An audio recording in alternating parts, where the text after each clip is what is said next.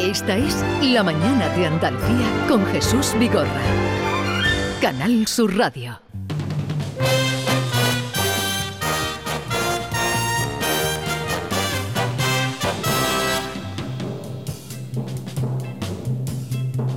He andado muchos caminos, he abierto muchas veredas, he navegado en cien mares y atracado en cien riberas.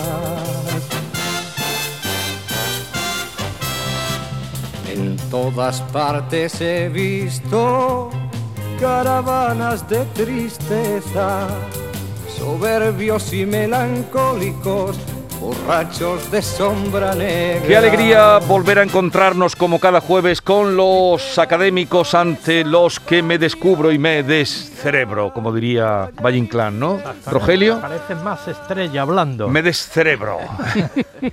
Nuestros académicos Rogelio Reyes, buenos días, bienvenido. Buenos días. Bueno, ah, buenos días. está- se le ha ido, se le ha ido ¿eh? Perdón, estaba la imaginación pensando por en otro que lado. El medecerebro es sinónimo de otra expresión que más estrella utilizaba mucho. Me quito el cráneo. Eh, me quito el cráneo, exactamente. Esa es la correcta. Sí, sí, disculpa porque estaba dándole Estaba vueltas. buscando tú diciendo esto me suena, pero no me suena. me. Me quito el cráneo, exacto. Sí, sí. Y Enriqueta Vila, buenos días. Hola, buenos días. ¿Qué tal estás? Siempre descerebrada. Siempre descerebrada. Y a- Alfonso Lazo, buenos días. Hola, buenos días. ¿Qué tal estás? Pues, como dice Enriqueta, en este caso yo procuro no descerebrarme, hacer ejercicios mentales. Tú, tú eres más eh, ordenado. No, no sé cómo es de ordenada Enriqueta, pero en fin, procuro no descerebrarme. Bueno, este programa es una gimnasia mental también Sí, para nosotros. Para nosotros tres que necesitamos, por razones obvias, esa ejercitación, ¿no? Pues anda ¿Eh? que para mí y para no me, tratar de no meter la pata con vosotros, No, con, estos bueno, sabios, Tú, tú estás en No otra sabía. onda Eh, cronológica. la semana pasada cuando os iba y ya, adiós, adiós, nos vamos, yo dije, traía aquí, os dije eh, lo que me había puesto para vosotros y os gustó la idea, que era Sí. preguntaros qué es lo más inteligente que se puede hacer en esta vida. ajá. Ah, bueno. ¿Qué es lo más inteligente que Sí, se puede hacer? sí. Pero la actualidad, que también esto es la Nos radio, come, la come. actualidad, mm, esta mañana me acordé de vosotros a primera hora de la mañana, cuando estaba contando que hoy en el Congreso de los eh, Diputados sale ya, después del debate de enmiendas, con las enmiendas que se han admitido, la ley de eutanasia. Y claro, desde vuestra perspectiva, vuestros años, me gustaría que me dierais vuestra opinión sobre esa ley de la eutanasia, que mm, ahora va al Senado, Sí, va al le Senado. queda ese pase por el Senado. Eh, bueno, en el Senado puede ocurrir cualquier cosa, ¿no? Pero da lo mismo, da lo mismo porque en la práctica no sirve de nada el Senado. Ese Pero es un problema que tiene España. Pero entonces, ¿para qué está el Senado, Alfonso? No me digas que no sirve de nada el No, Senado. bueno, desde el punto de vista parlamentario no sirve de nada. El Senado puede cambiar una ley, puede rechazar una ley, ¿no? Pero entonces vuelve al Congreso y el Congreso la vota definitivamente. Al principio, al principio de la democracia ocurrió una cosa muy curiosa y, y que era interesante. Si el Senado rechazaba una ley, por ejemplo, entonces se reunían las dos cámaras, las Sí. dos cámaras, y votaban definitivamente si se aprobaba o si se rechazaba. Ahora no, ahora no. Eso venía de la idea de Suárez de tener una segunda cámara moderadora y eso. Ahora no. El, el- el Senado ha quedado puramente, puramente, pues como una decoración política. Se le está intentando dar, es verdad, eh, un tratamiento de, bueno, que sea la Cámara que se ocupa de las cuestiones religionales, pero desde el punto de vista legislativo no, no, Sí. no sirve. No yo sirve. estoy, yo Es estoy de acuerdo Congreso con, Alfonso que porque aquí, aquí lo grave es, eso formalmente es así, pero el problema es la voluntad política que anima al gobierno a hacer, digamos, a redactar esta ley u otras parecidas, ¿no? Como ha ocurrido con la ley sobre la educación. De- déjame que introduzca un dato. Es Sí. que esta ley, según mm, noticias que estaban, y bueno, de algún sitio habrá salido, eh, estaría aprobada, si no la ley, eh, la idea de la eutanasia, más no la ley, no, la eutanasia, Sí, sí. por un 80% de la población en España. Pues Bueno, sí, yo- yo, me lo creo. Sí, Vale. sí, me lo creo, me Sí. lo creo. Bueno, ¿eh? yo eso no puedo. Mira, Bueno, es Bueno, no, una encuesta, no. una encuesta. Sí, es- ¿Ya esto lo han preguntado ¿No muchas veces. hecho Tezanos? No. pero esto lo llevan preguntando mucho Ah, ya, ya. tiempo. No lo sé, no lo sé, no lo sé. Bueno, a mí, a mí lo más grave del asunto, sin entrar dentro, eh, en el problema de fondo, el fondo es la legitimidad o no legitimidad de una ley de, de eutanasia. Eso ya es una cuestión que pertenece a la conciencia individual y que es una cosa muy, muy, digamos, muy delicada. El problema está en el modus operandi, digo, que este gobierno está practicando en la mm, redacción de las leyes. Es decir, el ritmo trepidante que le está dando a, a, los debates que se están soslayando en gran medida, como se ha hecho con el debate de la educación, la enorme rapidez el momento elegido, que es paradójico, cuando están muriendo miles de ancianos, de personas mayores, justamente no es el momento de plantear esto.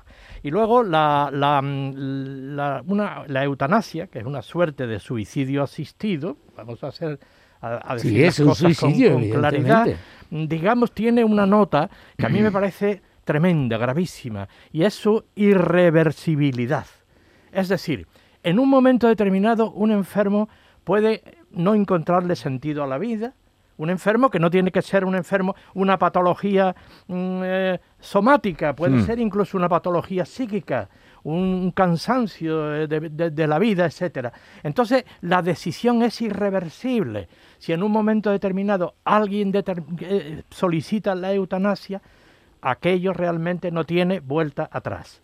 O sea, sin entrar todavía, repito, en la legitimidad o no legitimidad o en el derecho que una persona tiene a disponer de su propia vida, a mí me parece que el modus operandi de este gobierno, que está hurtando, que está soslayando el debate, que está dándole un ritmo, como he dicho, trepidante a la aprobación de la ley, como hizo con educación, a mí me parece eso realmente algo aberrante y, una, y mm, digamos, muy dudosamente democrático.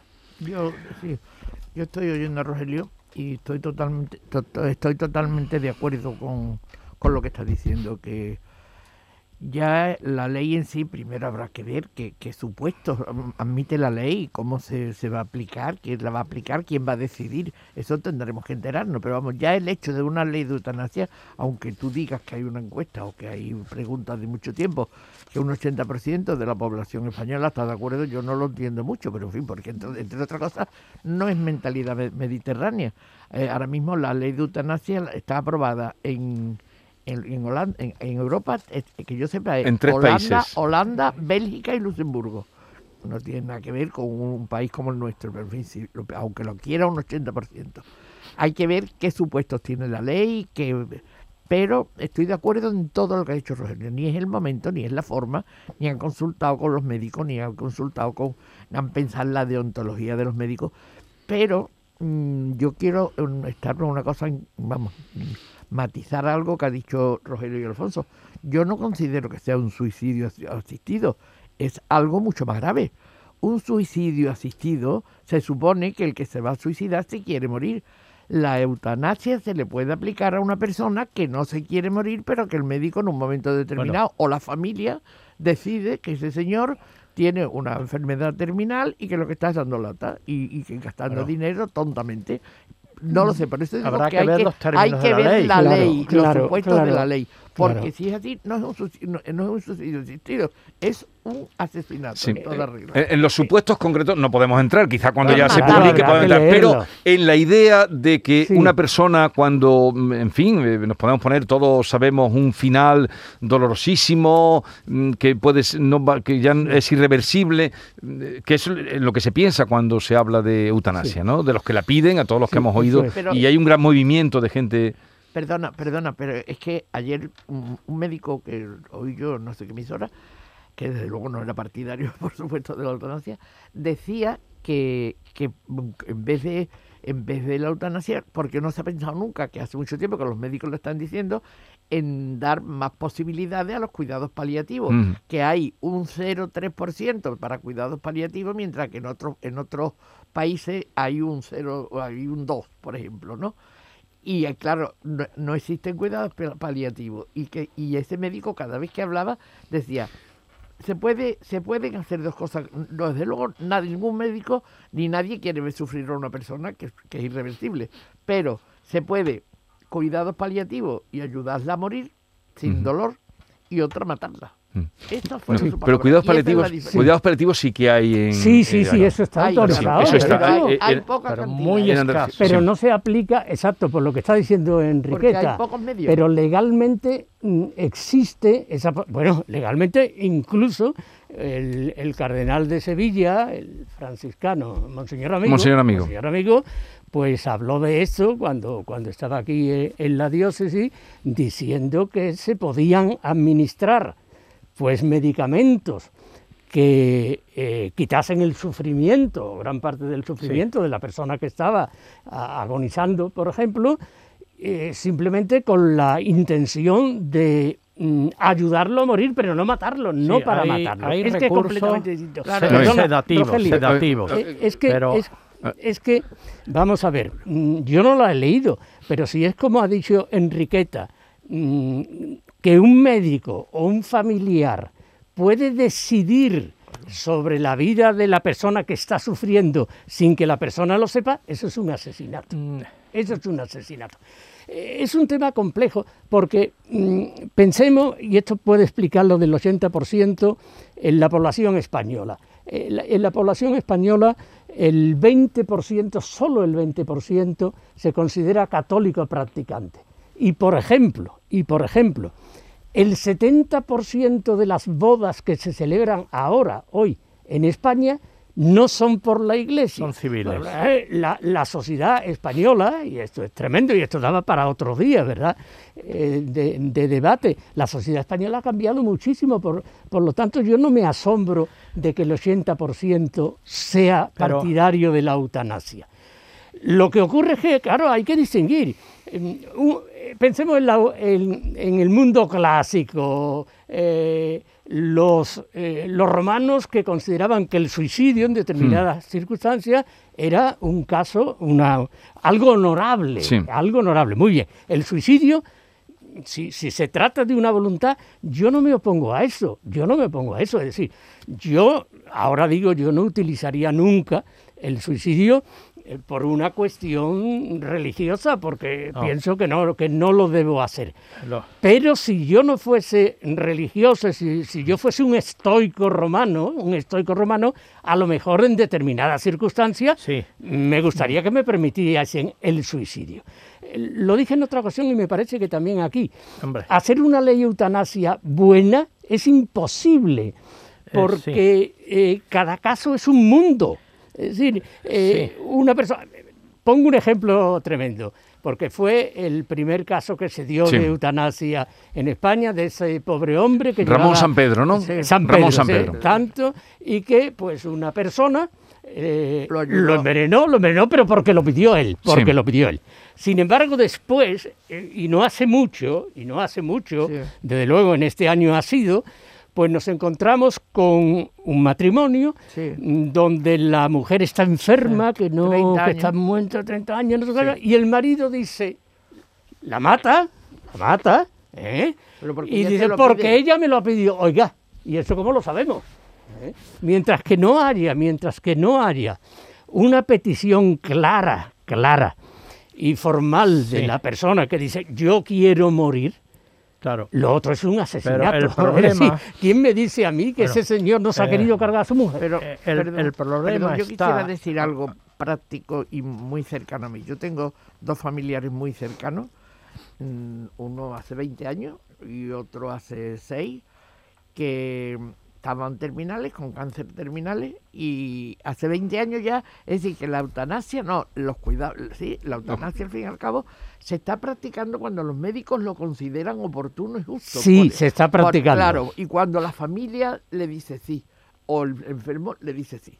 En, en el caso de 20 años, eh, le- el médico cuando murió la persona le dijo a sus familiares, no preocuparos que no he sufrido. Cuando yo vi que ya no tenía nada más, Eso más es. que sufrir Sí. cuatro horas más, le puse En la- más Lo- los paliativos, sí. En la práctica, eso eso es- es la- una eutanasia Sí. pensada por el médico y con, Eh, con el eh, eh, beneplácito de la familia. Pero- Por eso digo que habrá que leer eh, la ley. no, y otra eutanasia, una chica, bueno, una mujer muy joven, que tenía un cáncer terminal, que estaba fatal, que estaba fatal, que estaba fatal, y era amiga de los, de los médicos y le dice, "Mm, fulana, te vamos a dormir. Ella sabía lo que quería decir y dijo, sí, por favor, ya no puedo más. Sí, Sí, sí, la eso cuestión- ocurre. Yo pues conozco también. Y eso no había ninguna ley familiar. ver. No, no ninguna ley que- se puede hacer. que A hay ver, que Rogelio. buscar que antes de promulgar una ley de, la de eutanasia en el sentido en que lo estamos viendo y tal, hay que asegurar dos cosas previas, digamos que que no que no mm, en fin eh, pr- provocan inmediatamente este fin, ¿no?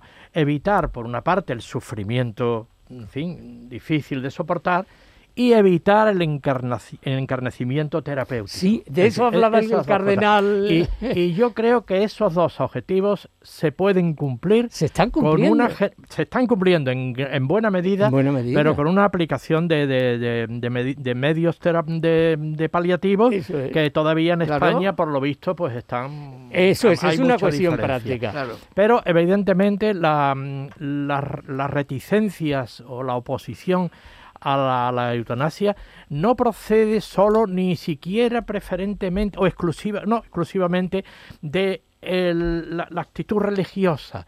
Es decir, que efectivamente desde un punto de vista cristiano, naturalmente se entiende que haya una oposición porque Pero no la, se puede la- legislar la vida está para en manos de. Dios, etcétera. Pero que hay mucha gente que no profesa ningún credo religioso que también está en contra de la eutanasia por razones estrictamente humanas.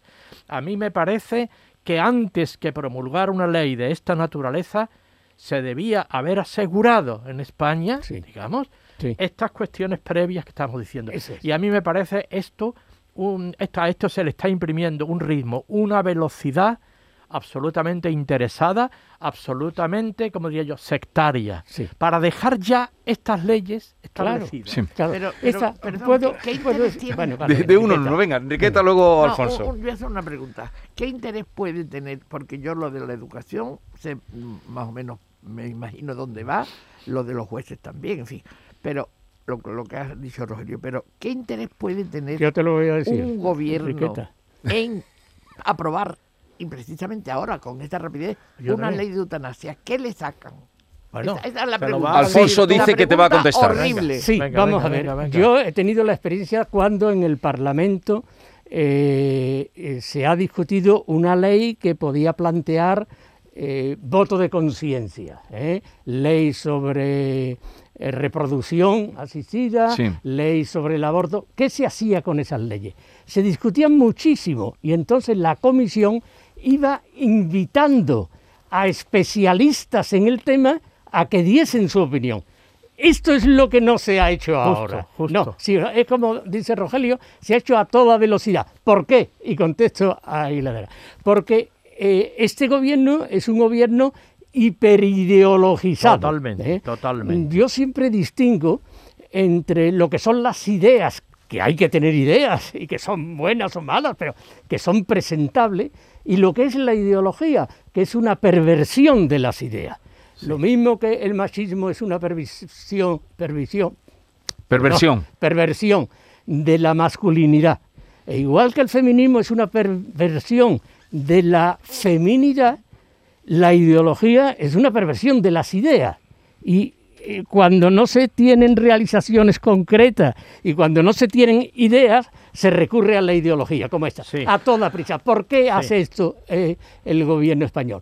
Porque quiere ser el gobierno más progresista de Europa. claro. Ah, es, eh, es progresista una ley. No, no, no, no, eso no lo eso, es, eso no es otra es. cosa, Enriqueta. Pero- pero Pero, él lo ve así, ese eh, gobierno es lo ve- extremar- La ideología lo ve así. Sí. Eh, ¿Somos progresistas? Tenemos que ser, lógicamente, lo más progresistas habéis dicho, vosotros, y eso Vamos todo el mundo que os un escuchando, segundo, sí, adelante. segundo, Jesús. Sí. Yo es que he oído, por eso digo que habrá que leer. He oído que uno de los supuestos que contempla la ley son las personas eh, deficientes mentales. Que deficientes mentales. mm, Bueno, eso graves, es una ley graves, nazi muy pero eso a antigua, mí ¿eh? Me parece una cosa nazi. Sí, total. sí, es que es así, Vamos a ver. es que es así. Pero, a ver, Es que hubo vosotros- una ¿Cómo es que legislación. A ver, pro- a ver, un momentito. Vosotros habéis mostrado acuerdo, porque esto, que seguro que todo el mundo que nos está escuchando, eso lo piensa alguna vez, sobre todo cuando tiene cercanos familiares, Sí, sí. como ha dicho Enriqueta, que todos tenemos familiares cuando... ¿Qué les ha pasado eso? ¿Qué les ha pasado? Entonces, eso, e- esa situación habrá que regularla. Lo del suicidio es otra cosa de que una persona se quiere, tú Sí, admites, sí. eh, Alfonso, que una persona quiera quitarse en medio y se la quita. vida, sí, entonces y, hay y- que dejarlo. y además se quita y no le pide cuentas a Cuentas a nadie. nadie, nadie. Otra cosa es que se tapa, que hay más suicidio de lo que nos creemos, ¿eh? Sí, sí, hay, hay más, muchísimo, hay vale. mucho, hay mucho. Pero a- a esa, ese final cuando un familiar ya me- me- a lo mejor no es consciente, Sí. sobre todo dice si está sufriendo Sí, dolores sí, y tal, sí. Eso habrá que regularlo de alguna manera. Bueno, eso habrá que Los regular. cuidados Eso está regulado. Eso está regulado. Aquí Vamos en Andalucía tenemos el derecho a morir dignamente. Exactamente, Claro. eso es lo que voy. Es decir, el médico puede aplicar, por ejemplo, morfina, sabiendo, sabiendo que si le aplica morfina a esa persona, va a acelerar inmediatamente su muerte. Bueno, sí. eso está autorizado. Claro. No hace falta hacer una nueva. Y eso lo veis para vosotros y para... Yo eh, perfecto. yo Yo lo creo veo que- perfecto. En la hora de la- buena muerte. Pero perfecto. esos Yo son creo- los cuidados paliativos, lo que los médicos todos cuando que están en contra. En realidad lo Sí. practican. Los. Sí, eso se viene, se, se, hace- se hacen los cuidados es lo paliativos, digo. son exquisitos. Eso, Pero eso Son exquisitos, Desde sí. Vale. hace 20 y 30 Que años. ese Pero final no- sin dolor está asegurado hoy, está asegurado, aunque no esté muy generalizado, aunque, aunque los, los servicios de, de paliativos no estén muy, muy generalizados, pero la conciencia del El de la médico clase lo hace médica y a- tal, a un y la determinado momento, Por eso a mí me parece en este momento absolutamente Innecesaria. innecesaria Claro. una ley que lleve las cosas tan lejos como la puede llevar esta, ¿no? Y yo, siguiendo lo que había dicho Alfonso, este gobierno tiene mm, bastantes tics totalitarios, no, no nos engañemos, Claro. no nos engañemos. Quiero decir, de fabricar ¿no? un tipo de sociedad y un tipo de hombre desde el laboratorio de la política, que esto es una obsesión de todos los total- totalitarismos, más o menos radicales. No digo que El hombre nuevo no es digo que una estemos en una dictadura, pero sí mm, un gobierno que intenta de alguna forma modular la sociedad a su imagen y semejanza y naturalmente extremando absolutamente el sectarismo. Yo a mí me parece que esto responde como las prisas, por ejemplo, en la ley de educación exactamente igual. Es decir, se han obviado los informes preceptivos o Eso tal, es. de- del Consejo de Estado, etcétera, etcétera. Ahora incluso eh, parece que en el Senado se quiere obviar totalmente la, la discusión sobre la ley. Pero si el Senado se- dice, Alfonso, se- que no Sí, no, sirve no para sirve de nada. se quiere obviar por parte del- de, del- de los partidos de la coalición para acelerar la aprobación de la ley. Es decir, aquí hay una desmesura, un ritmo trepidante que verdaderamente no responde a una necesidad del país y más en este momento. Y naturalmente se está aprovechando la- la- los meses, estos meses, estos seis meses De alarma. de alarma, ¿no? Para ir colando todas estas cosas y dejar una, hacer una política de hechos consumados. Y a mí me parece que esto está forzando. Bueno, pero eh, en el caso, Alfonso, que tú has sacado y ya nos tenemos que ir recogiendo, ¿qué dices de... Ese todo el mundo lo tiene en la cabeza, Ramón San Pedro.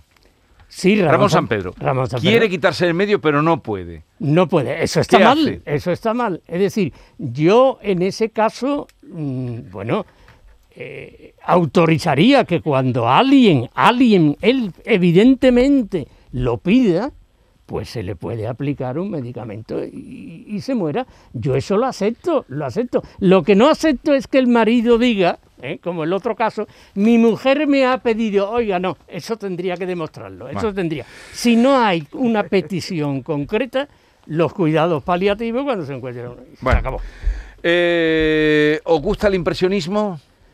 Eh, eh, A mí- a yo sí, sí, me gusta, no, evidentemente. no tienes por qué decir si te No, gusta. sí, Sois sí. libres. Bueno, Bueno, me- mira, me eh, gusta yo- muchísimo. A mí me encanta. Y es, No, y es bueno. la última, Quiero digamos, decir algo estética, también. verdadera, todavía figurativa, Sí. Sí, Ah, la- la- absolutamente, eh, digamos, excelsa, excelente. Y- y de- es, y es la última. y bella, y Antes de la, bella. extra- de la abstracción. Es la última aportación figurativa de- de- del- de- del arte en, la- en en la en el mundo No, no, occidental. no es la última, pero eh, la gran, cosa. la, la- por última eso- importante. Eh, brevemente, Verá, Alfonso. mm, Brevemente. Eh, La Yo- primera vez que fui al Museo d'Orsay, eh, en, Sí. en París, Una maravilla. pues vi las multitudes de turistas que subían corriendo al último piso donde estaban los, los impresionistas. Los impresionistas. Está de moda que guste Bueno, el bien, impresionismo. Alfonso, pero a eso- mí pero es que prefiero, cuando tú hablas, cuando tú hablas de la última, pues yo prefiero la ultísima, el hiperrealismo. Bueno, ya, a mí el hiperrealismo... Vale. Bueno, Eh, tenemos que terminar. No, lo decía esto porque eh, Jero, que viene ahora, ha estado Sí, eh, sí. en el pabellón de la navegación, hacen una muestra. Sí, lo sé. no es ver los cuadros eh, de los Sí, impresionistas. lo veo, sí. Que no sé si os gustará o no esa No, manera hombre, de yo. Reconozco, yo, reconozco su valor tremendo. Mm. Yo luego hago una escala de mis gustos Sí. particulares. ¿eh? Eh, terminemos ya, venga. Eh, bueno, yo- eh, Rogelio, eh, bueno, eh, vamos a pon ver. el punto final ya, que Eh, si no, no eh, acabamos. Yo, debía, eh, y, y no, y- pero no lo voy a hacer hoy, eh, os, de- os debo la oda a Plasco. Sí. de esta, pero la oda a Plasco es muy larga. y- Claro. Entonces, entonces voy a dar un salto, un, Sí. salto, un salto a la mística. Eh, hablando un día de Dios aquí, Sí, un poco tangencialmente, yo recuerdo haber dicho que eran los poetas y los místicos los que pisaban el umbral del misterio, los que se acercaban más a las claves del misterio. Pues bien, hoy traigo un poema de un poeta que es poeta y místico, o místico y poeta, San Juan de la Cruz. bueno, pues San Juan. Naturalmente. Nos ponemos de rodillas y venga. Carmelita, Carmelita. Lo digo fuerte. Y entonces, efectivamente, un poema muy conocido que se llama Noche Oscura. Del alma. Eh, en él se, se- se cuenta una suerte de viaje espiritual en, el, en que el alma, saliendo de la noche oscura, de un, que es un periodo de sequedad. ¿eh? va su- ascendiendo por las tres vías famosas de la mística hasta el éxtasis, hasta la unión con Dios. Es un poema, yo diría, lleno de paradojas, paradojas que proceden del mundo del amor profano, porque cuando los místicos tienen que mm, hablar de, de- de la experiencia de Dios es algo tan singular, tan difícil de explicar, que tienen que recurrir a las metáforas del amor humano. Es decir, estamos aquí en una especie de erotismo espiritual. Adelante. Y dice así, en una noche oscura, con ansias en amores inflamada, oh dichosa aventura, salí sin ser notada, estando ya mi casa sosegada. A oscuras y segura, por la secreta escala, disfrazada, oh dichosa aventura, a escuras y encelada, estando ya mi casa sosegada. En la noche dichosa, en secreto que nadie me veía, ni yo miraba cosa sin otra luz y guía, sino la que en el corazón ardía. Aquesta me guiaba más cierto que la luz del mediodía, a donde me esperaba quien yo bien me sabía, en parte donde nadie parecía. Oh noche que guiaste, oh noche amable más que la alborada, oh noche que juntaste amado con amada, amado en, amada en el amado transformada. En mis pecho florido, que entero para él solo se guardaba, allí quedó dormido, perdón, quedé dormido, y yo le regalaba, y el ventalle de cedros aire daba. El aire de la almena, cuando yo sus cabellos esparcía, con su mano serena en mi cuello gería, y todos mis sentidos suspendía. Quedéme y olvidéme. El rostro recliné sobre el amado, cesó todo y dejéme, dejando mi cuidado entre las azucenas olvidado. Olvidado. Una noticia que acaban de darnos, muy bueno. La- El poema místico que nos ha traído. eh, Pedro Sánchez está en cuarentena. Que, bueno, nada, Por- porque, no, sí, porque ha estado con Macron. que lo tenía. Hasta el día 24 ha estado en cuarentena. Macron lo tenía? Sí. Sí, sí, sí. Hasta el día 24 tenemos al presidente en cuarentena. Que tengáis un buen día. Os veo ya la Nochebuena. La Está Nochebuena. la ley, ¿no? No, la, no, todavía no está aprobada. Ah, bueno. No, pero eso no tiene nada que ver. Las leyes se aprueban. ¡Ah, no tiene por qué Dios! estar presidente.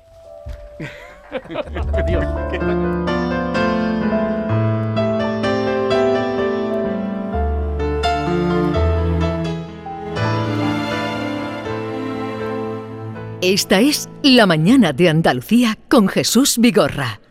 Canal Sur Radio.